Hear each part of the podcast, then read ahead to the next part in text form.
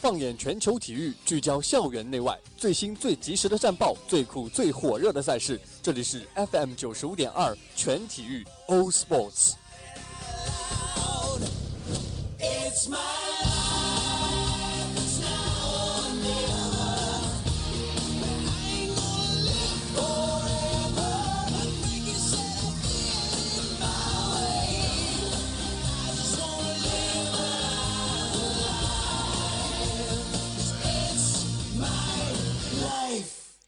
It's my life. All Sports。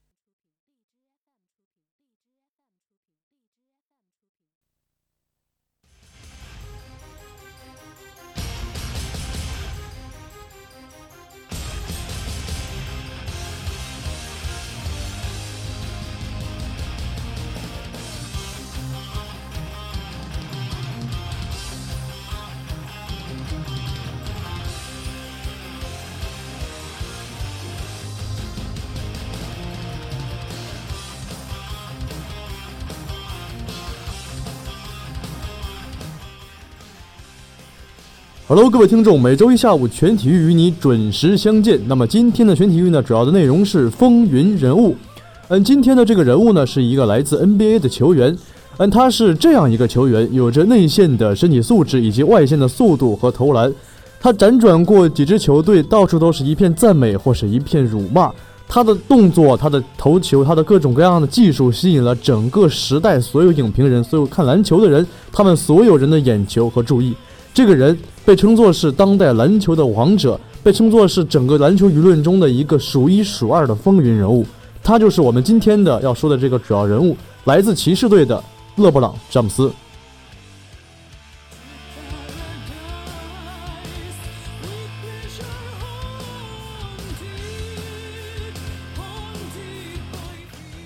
那么，在2017至18赛季的 NBA 赛场上，勒布朗·詹姆斯凭借着他的表现，再次吸引了全世界球迷的关注。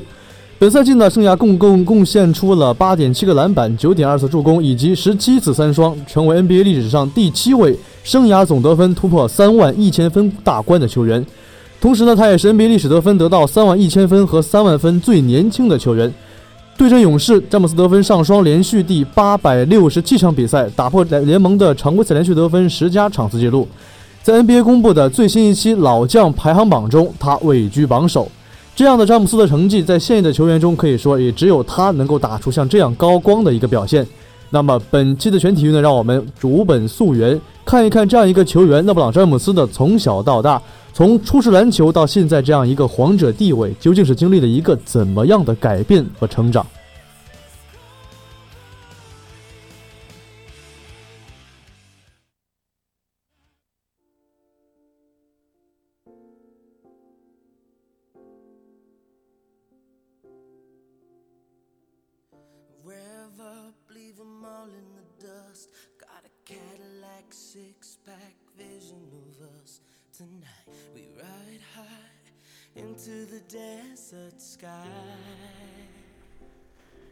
那么，在一九八四年，詹姆斯在美国俄亥俄州的克利夫兰胡桃树大街的一栋房子里面出生了。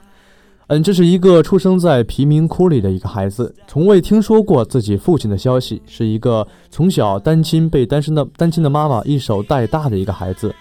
但是他却从来没有放弃过对生活的希望。在勒布朗快三岁的时候呢，母亲格雷亚和她男友艾迪给他买了他的第一套篮球装置玩具。这也是詹姆斯生命中的第一个篮球，但是就在这个夜晚，在这个晚上，勒布朗的外婆四十二岁的弗雷达死于突发的心脏病。那么，失去亲人的痛苦，家庭面临的这种窘境，让勒布朗的童年几乎都是在一种阴霾中度过。万幸的是，篮球走入了他的生活，淡化着他脑海中关于贫穷、关于动荡、关于这些苦难的童年记忆。并且逐渐成为他所追求的信仰和目标。在有这个篮球陪伴的岁月里面，他爱上了篮球，爱上了 Michael Jordan。他为自己挑选了印有二十三号球衣的这个号数码。他总是说呀，他的童年太惨了，太糟糕了。他甚至不知道詹姆斯应该是在街头抽烟呢，还是回到教室。甚至不知道自己是不是应该做一个小偷，或者做一个盗贼，或者做一个卑鄙的人。但是，当他拿起篮球走到球场上时，他只知道他只需要做好一件事情：打好篮球。在勒布朗那间窄小的卧室里面，贴满了飞人乔丹的海报。从小他就梦想自己能长到一米九八，像乔丹一样在场地上飞翔。所以说，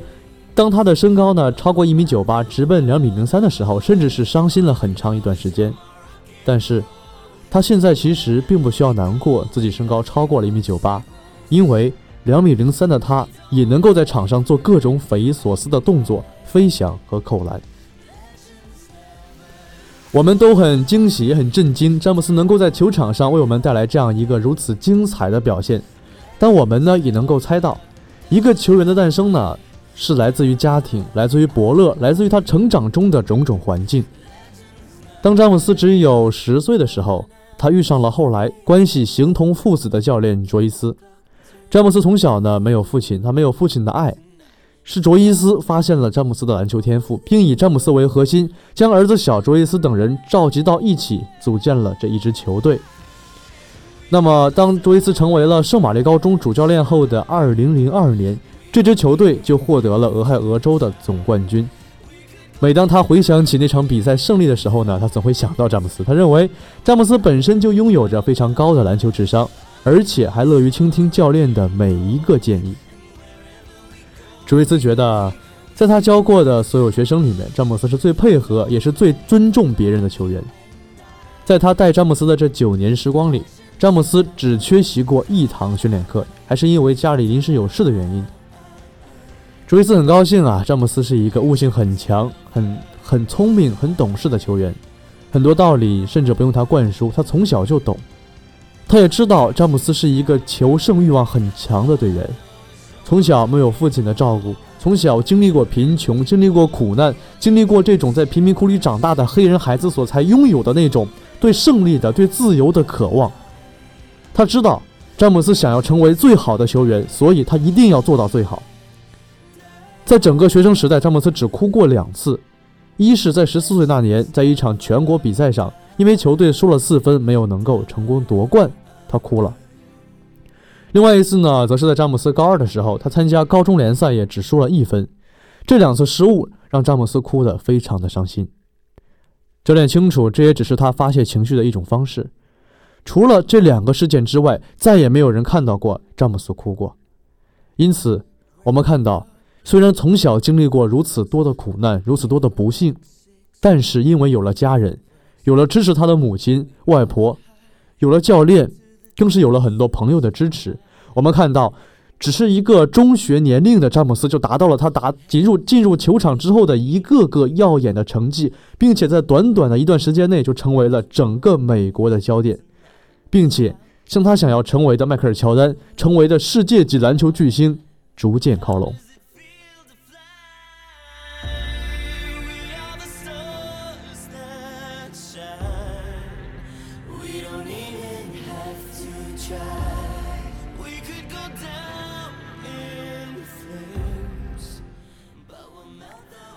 在二零零三年的夏天，不满十九岁的勒布朗带着“天选之子”“天之骄子”的荣誉踏上了 NBA 的球场。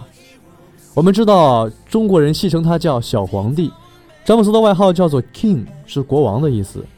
但是为什么叫国王？在赛场上让对手恐惧，让队友感到尊敬的这样的一个人。但是在中国的话，好像大家觉得国王似乎并不足以形容詹姆斯的霸气，所以给他叫做皇帝。那么，当时的十九岁的詹姆斯年轻、直接，甚至有点心浮气躁，带着一腔对于未来的美好的憧憬，专注于每一场比赛之中。而对于整个联盟来说呢，这样一个拥有着超强天赋和一个非常成熟球风的年轻人，无疑是联盟新的代言人的最佳代表。于是，年轻的詹姆斯呢，头顶着皇帝的名号，开始了自己的联盟征战之旅。在一四年的夏天，接近三十岁的他呢，依旧站在 NBA 球场上。那个时候的他已经变得沉稳坚强，甚至有些被逼无奈的成熟。但是，不管是零三年的他，还是现在一八年的他，每一场比赛中的他都是在拼命，在用自己的一切去燃烧。这样一个球员，当之无愧的被称作是皇帝的球员。当他头顶着皇帝的称号进入联盟之后，他发现，好像登基之路呢，并非是想象的那样一帆风顺。尽管凭借着超人般的身体素质和非常高的篮球智商，拿下一个又一个的荣誉，甚至是得到了整个来自克利夫兰骑士的所有球迷的顶礼膜拜，这样一个英雄。但是，当长期的单打独斗之后呢，还是会陷入到孤立无援的境地之中。面对着一次又一次接近冠军又失语而归的结果，那么失去了耐心的球迷呢，开始嘲讽，开始挖苦詹姆斯，而他也开始逐渐怀疑自己最初的选择。一个人带领这支球队走向成功的可能性究竟还有多少？所以，在一零年的夏天呢，他还是做出了自己的选择，放弃了克利夫兰带给他的地位、荣耀以及高薪。转而与零三一代的两位朋友韦德和波什联手，去往热火，去向一个新的抱团作战的方式去换取通向总冠军的途径。在那一瞬间呢，克利夫兰的怒骂声像潮水暴风一样将他淹没。市面上甚至公开售卖的詹姆斯跌破市场价，甚至他的球衣被拿被球迷拿来去焚烧、去辱骂。昔日的克利夫兰英雄皇帝，仿佛在一夜之间成为了叛徒与懦夫。从进入联盟开始，勒布朗生活在聚光灯下，他对媒体太过熟悉，对自己的形象的保护也是非常的有数的。他始终戴着面具一样，他知道自己做了一个什么决定，而也知道这个决定会给他带来什么样的影响。到了热火之后呢，很多场比赛依旧是被怀疑、被质疑，但他在采访中说道：“当一切结束的时候。”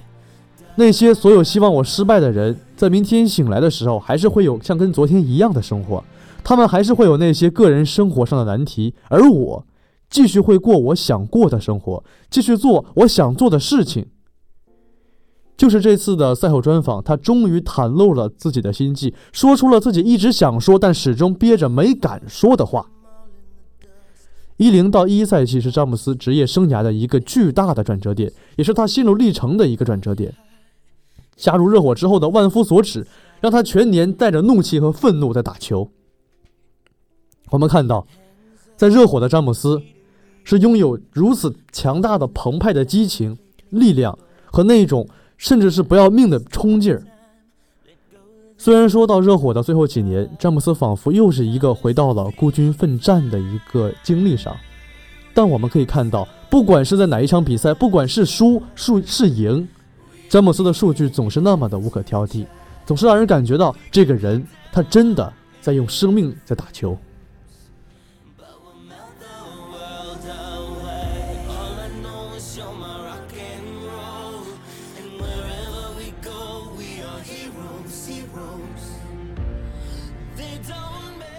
在经历了种种风波之后呢，在二零一四年的七月十二日，公开宣布詹姆斯再次重新回归骑士。而他也将与凯利·欧文、凯文·勒夫组成了骑士的新的三巨头阵容。那么，在十月一号回归后的首场比赛中，詹姆斯以三十六分、八个篮板的成绩，帮助骑士在客场加时赛中击败公牛，取得赛季首胜。在一五年的一月十七号，骑士一百二十六比一百二十一战胜快船，詹姆斯拿到全场三十二分，成为 NBA 历史上最年轻的两万四千分先生。那么，在五月二十七日，詹姆斯主场迎战老鹰，横扫对手，进军总决赛，成为历史上首位单场场均得分三十加、篮板十加以及助攻九加的球员。这样的成绩呢，在詹姆斯的出场的球场上总是出现，在不断超越联盟历史的同时，他也知道在历史上留下属于自己的脚步和记录。身为皇帝，身为王者，詹姆斯重新回到阔别多年的克利夫兰骑士。但是出乎意料的是呢，他依旧是受到了整个克利夫兰人的欢呼和庆祝。终于，从梦想开始的地方，也是到他梦想真正实现的地方，他在回归最初的队伍后，在第一年就为骑士捧下了一座真正的 NBA 总冠军奖杯。詹姆斯的心里，小皇帝的心里只有胜利。常规赛他想赢。季后赛他想赢，总决赛他还是想赢，哪怕是全明星赛他依旧要赢。詹姆斯想要的东西其实很简单，就是赢下眼下的每一场比赛。在今年的洛杉矶全明星赛上呢，三十三岁的勒布朗·詹姆斯第五次成为票王，而这一次对于他有了全新的意义。在新的全明星赛制下呢，他拥有了组建全明星阵容的首选权。有记者问他：“你选人的原则是什么？”詹姆斯的回答很简单：“赢球。”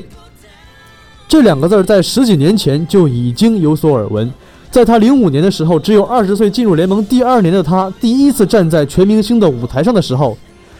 当如今已经去世的记者萨格当时让他谈一谈第一次参加全明星赛想要拿到的一个目标的时候，一脸稚气的詹姆斯呢站在好友韦德的身边，他的答案是赢球。从他零三年进入联盟，来到克利夫兰骑士，到如今在克利夫兰骑士的继续的这种坚持。始终贯穿如一的、没有改变的两个字就是赢球。在任何一支球队，不管经过怎样的辗转反侧，他知道他自己想要的位置是什么。队伍在变化，人员在变化，哪怕自己都在变化，但是赢球的信念和理念从来没有变过。说到二十一世纪初的这些 NBA 球员里面，好像大家会提到科比，会提到詹姆斯。这两个人仿佛就成为了这一个时代上最为典型的两个人。我个人其实不是科比的粉丝，也不是詹姆斯的粉丝，我甚至对他们两个人不是特别喜欢。但是不得不承认的是，詹姆斯这个人真的很强。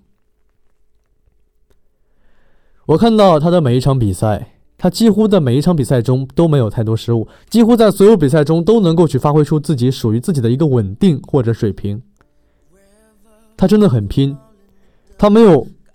尤其是当他再一次回到骑士之后的时候，已经没有了在热火或者早期的那种年轻稚气的那种冲动啊，或者一些莽撞。他变得成熟，变得不再去单打独斗，变得懂得学会分享，学会分球，学会将更多机会留给队友，学会将更好的机会留给自己，也学会怎样更好的带领球队取得球场的胜利。这就是詹姆斯，这就是他作为皇帝。他的骄傲之处，也是他独一无二的地方。可以说呢，属于詹姆斯的成绩，只能由这个叫做勒布朗·詹姆斯的人他自己去创造。作为一个所有的黑人孩子们的篮球梦的化身和偶像，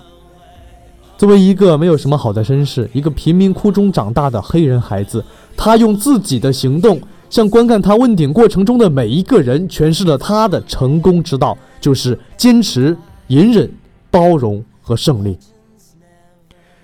不管经历过怎么样的一个时间，他始终是那个站在球场上喜欢吹泡泡、啃指甲，甚至搞怪、做鬼脸的那个孩子般的詹姆斯。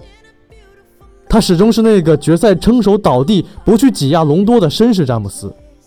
他始终是那个热爱慈善、尊重裁判、关爱家庭的詹姆斯。可能他确实是一名争议很大的球员，但就像卡尔马龙所说的那样，好好享受勒布朗·詹姆斯的比赛吧，因为当他退役之后，你可能要有三十年时间看不到如此伟大的表演了。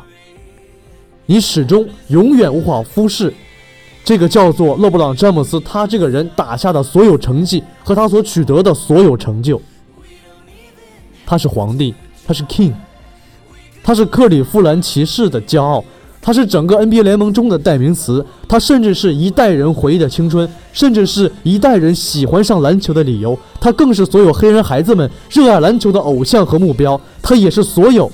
这些来自平凡、出身普通、没有什么家庭背景的人，他们能够站起来，能够去为自己的梦想去拼搏一切，去奋斗，去付出。他是属于。这些所有人的一个最终的梦想，他想成为迈克尔·乔丹，可能他永远无法成为迈克尔·乔丹，但是，在无形之间，他已经成为了独一无二的勒布朗·詹姆斯。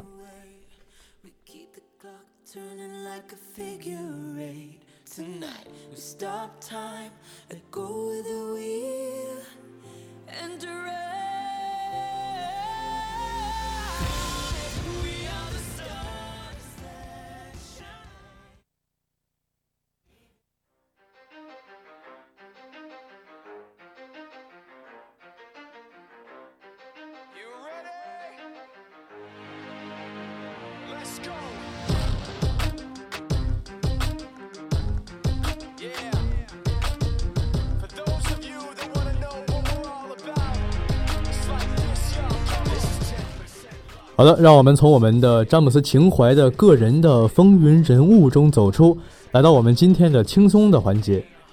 嗯可能很多同学最早接触到篮球的时候呢电视台的中央五套每次比赛前会说呢发短信 A 或者 B，A 代表主队，B 代表客队，为你喜欢的球队投上一票。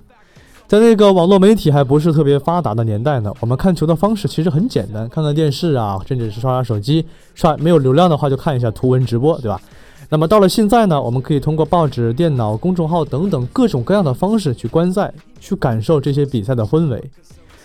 所以说嘛，时代在不断变化，球队的球员也在不断改变。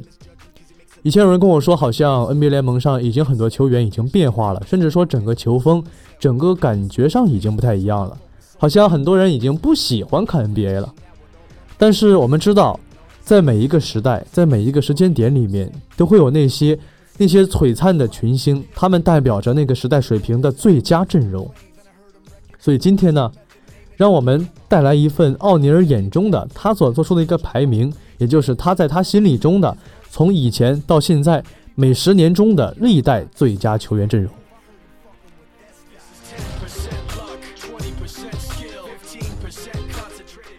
首先要说的是，在六十到七十年代啊，那个时候可以说是。嗯，很早期的一个 NBA 刚刚起势的一个阶段，当时的名单是拉塞尔、张伯伦、贝勒、韦斯特以及罗伯特森。嗯，像作为最专业的盖帽专家、防守型拉塞尔，还有单场的这个内线无敌的大闸张伯伦，以及当时在早期篮球中就以投篮手法比较去出名的惊人射手贝勒爷。还有在 NBA 里面标志着控球的肖像人物韦斯特，以及唯一一个在 NBA 中拿到由抢断构成的四双球员罗伯特森。他们就是在 NBA 职业联赛中初具雏形时的精英阵容。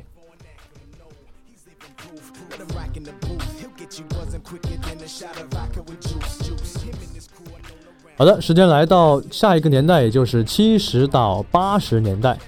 那么这份名单上的人是贾巴尔、海耶斯、G 博士、欧文以及马拉维奇和弗雷泽。呃，那么作为史上总得分最多、常规赛 MVP 最多、入选全明星赛次数最多的天勾贾巴尔，可以说是统治了整个七十到八十年代的联盟内线。那么当时开创了在现代篮球中，在空中、在篮筐之上表演先河的各种扣篮、各种花式动作的 J 博士，也是世界上最好的外线球员。那么作为联盟身高最低，但是最努力、最充满智慧的顶级防守手海耶海耶斯，也是防御者最大的对手。下一个呢，则是 NBA 历史上最华丽的球员马拉维奇，就像是一位摇滚歌手，在七十到八十年代的球场上踩出属于自己的风格和节奏，以及在历史上的第一架滑翔机弗雷泽，在联盟的历史上划出了最美的风景线。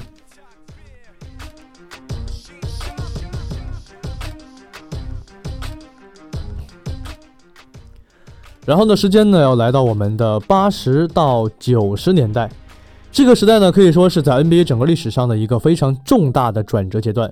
那个时候已经是到了篮球美职篮成为世界上最顶尖的篮球赛事，也是球员们真正去体现出一个世界巅峰水平的一个一个年代。当时的摩西马龙、麦克海尔、大鸟拉里伯德、魔术师约翰逊以及微笑刺客托马斯作为当时的代表人物。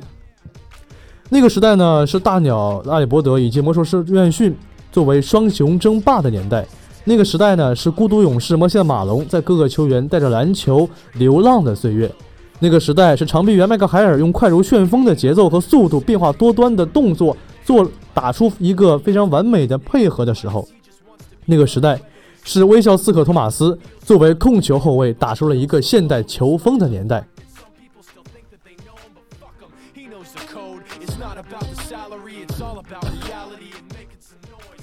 然后来到我们的九零到零零年代，这个时代可以说是 NBA 历史上最为璀璨的时代。奥拉朱旺、马龙、巴克利、乔丹以及斯托克顿。大梦奥拉朱旺是那个时代最好的大前锋，他的梦幻脚步是为后代所有的中锋提供出了一个典型的模范和榜样。内线超级悍将空中飞猪巴克利用他不主流的球风，让人无法否认他的存在。低调平和的斯托克顿，以搭档着热情强壮的马龙，成为 NBA 最持久高效的一对绝佳拍档。而 NBA 的篮球之神，神话般的存在迈克尔·乔丹，用他超凡的技巧，成为那个时代，也是永远所有时代中最永恒存在的篮球之神。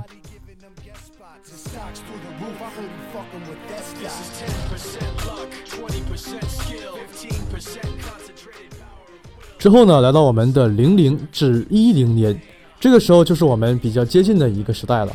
科比、奥尼尔、艾弗森、詹姆斯和邓肯，象征着坚韧努力的科比和无坚不摧的鲨鱼奥尼尔组成的 OK 组合，相当的 OK，在 NBA 历史上打出了一个属于湖人的紫金王朝。而号称是 NBA 历史上的第一大前锋邓肯。用他扎实稳健的进攻技术，映射出石佛脸上包罗万象的伟大。而刚才说到的 NBA 历史上最全面、最强大的球员之一詹姆斯，用他超人的体力和身体素质以及篮球智商，不断的刷新着个人以及 NBA 历史上的各项纪录。而一个小个子拿下零三年冠零三年的这个零拿下他这个呃九六黄金一代的一个状元签的艾弗森，凭借着他快速简洁的脚步。突围重围，凭借着他个人标志性的 crossover，带给人艺术一般的篮球视觉盛宴。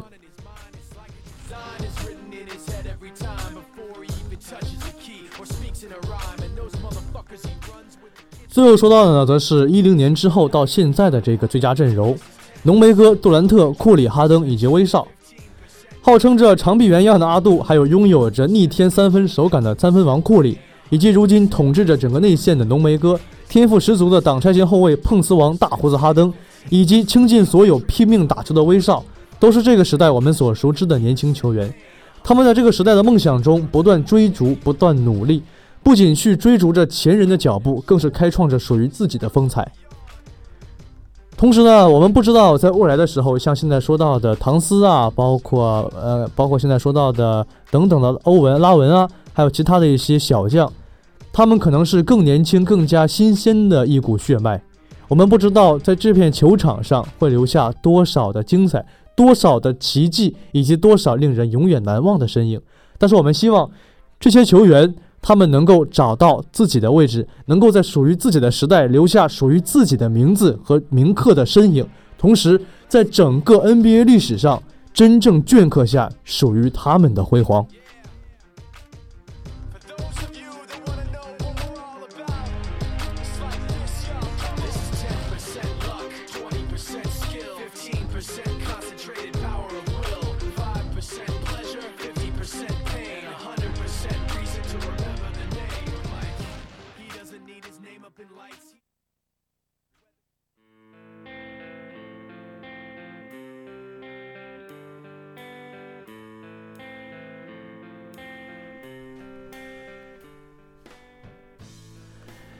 梦想究竟有多远？到底一个人能够为自己的梦想付出多少，能够达到多少？到底一个人在经历过坎坷、经历过磨难、经历过无限的窘境之后，在绝境之下能够爆发出多么强大的力量？勒布朗·詹姆斯用他的名字，用他的数据，用他的每一次扣篮、每一次投球，告诉我们，他就是那个我们所说的人。可能你不打篮球，可能甚至你不喜欢运动，但每一个人都有属于自己的梦想。每一个人都会经历过坎坷，都会经历过绝望，都会经历过很多很多不开心或者很难过的事情。但是我们一定要坚持下去，因为篮球让勒布朗走了过来，让他成为在他的领域中一个真正被世人铭记的名字，而我们也要一样。全体育风云人物告诉你的。绝不仅仅是一个个球星，一个个享誉世界的体坛大亨，告诉你的是来自他们不同的但又相同的经历和故事。希望大家能够在我们这期的风云人物中，从勒布朗·詹姆斯身上去汲取到能够帮助到自己的东西和力量。也希望大家在未来的日子里面能够不去迷茫，能够不去害怕。本期全体育呢，由我老韩为您主播。告诉你勒布朗·詹姆斯的故事，告诉你每一个时代中那最耀眼的球星他们的名字。希望有朝一日，在我们现在的时代，在我们所属于的各行各业中，都能够留下属于我们自己的名字。也希望大家能够继续努力。